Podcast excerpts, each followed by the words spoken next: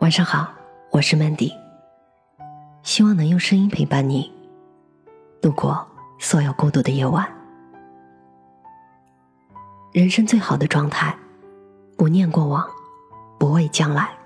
来自于匿名作者。每次路过幼儿园，都会听到好友的抱怨，真羡慕那些小孩子，每天无忧无虑的，不像我们，满脑子都是烦恼。年是谁天天盼着长大？是谁偷妈妈的口红？是谁蹬着高跟鞋笨拙的在镜子前翩翩起舞？而现在又是谁在排斥长大，排斥成熟，眼巴巴的想要回到小时候呢？人啊，有时候真的是个矛盾的结合体。但是岁月并不会因为你的矛盾而让一切从头再来。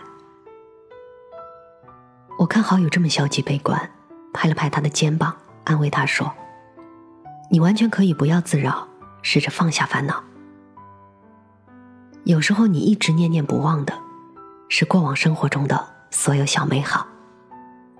你会一直惦记着，那不过只是因为害怕面对未来。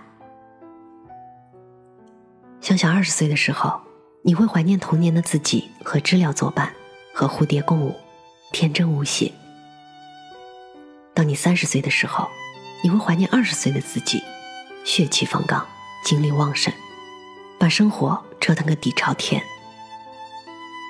四十岁的时候，你会怀念三十岁的自己，三十而立，肩膀上是甜蜜的负担。过去的总是让人心生牵挂，未知的总是让人局促不安。于是你开始让回忆支配你的生活，回不到过去，也踏不进未来。于是你一直在原地兜圈，浑浑噩噩的错过了不少绝妙的风景。年前我参加了一个创业成功人士的分享会，很难想象，那个眉飞色舞、神采奕奕跟我们讲述创业成功经验的他，四年前还是个跌入谷底的穷光蛋。四年前，他第一次创业失败，欠下了七百多万的外债。他把房子卖了，车抵押了，银行贷款还没还清，供应商更是天天追着他的屁股讨债。他一度陷入焦虑和恐慌中，东借西凑，砸锅卖铁，还是债台高筑。那时候，他为了借钱，天天卖惨，一边吹嘘自己创业有多厉害，一边抱怨自己运气不佳。人生的谷底说跌就跌。一开始亲戚朋友都能帮则帮，但卖惨次数多了，关系再好的亲戚朋友也有点烦他了。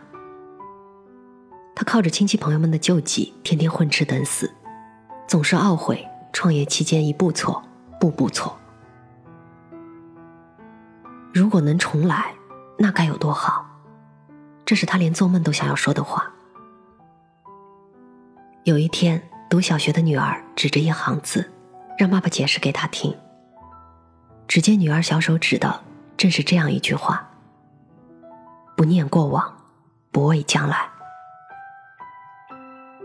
意思就是说，不要对过去太过执念，不管将来怎样，都不要害怕。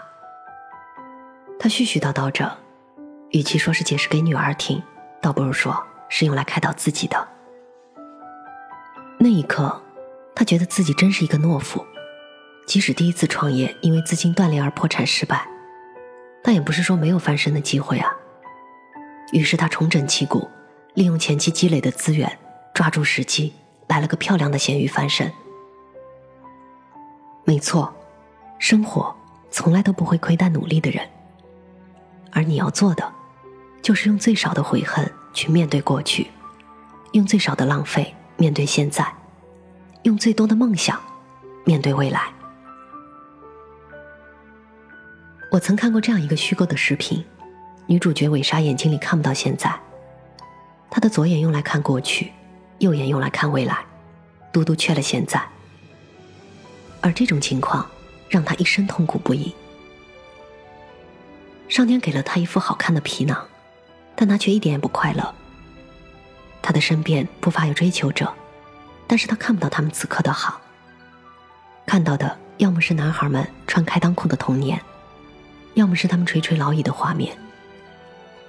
他看到的自己，也只是属于过去和未来的，这让他经常从噩梦中醒来。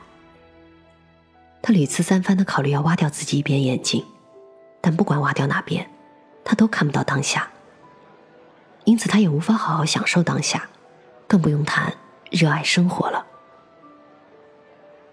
虽然有点离奇，但视频的创作者正是看到了日常生活中人们经常纠结于过去和未来。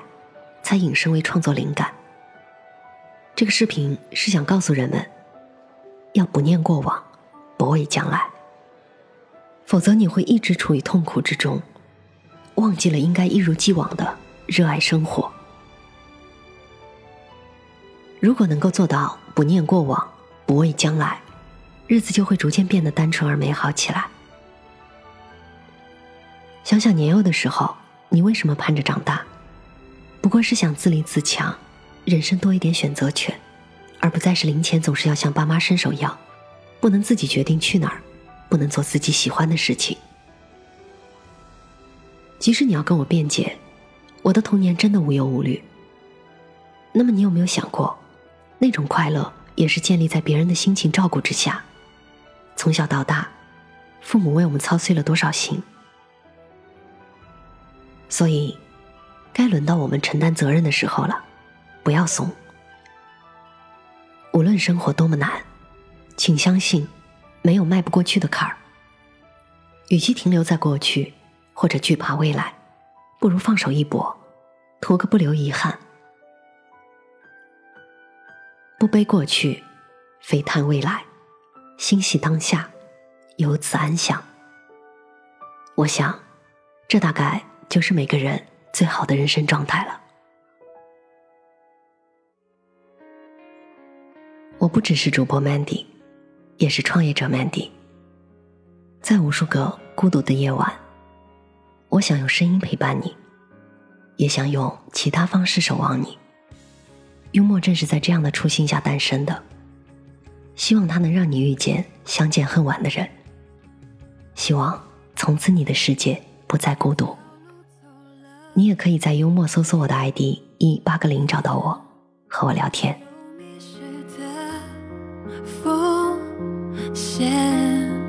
一片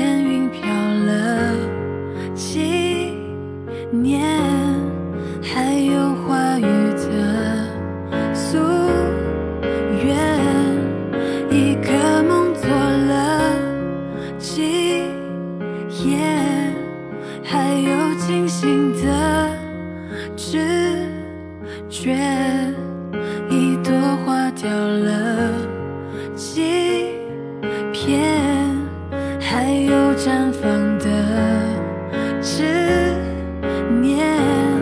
再勇敢一点，当过去已经过去，未来还未来，生命最好的期待。这一刻展开，晚霞褪去，月光会亮起来，一直在，一直在梦的口袋。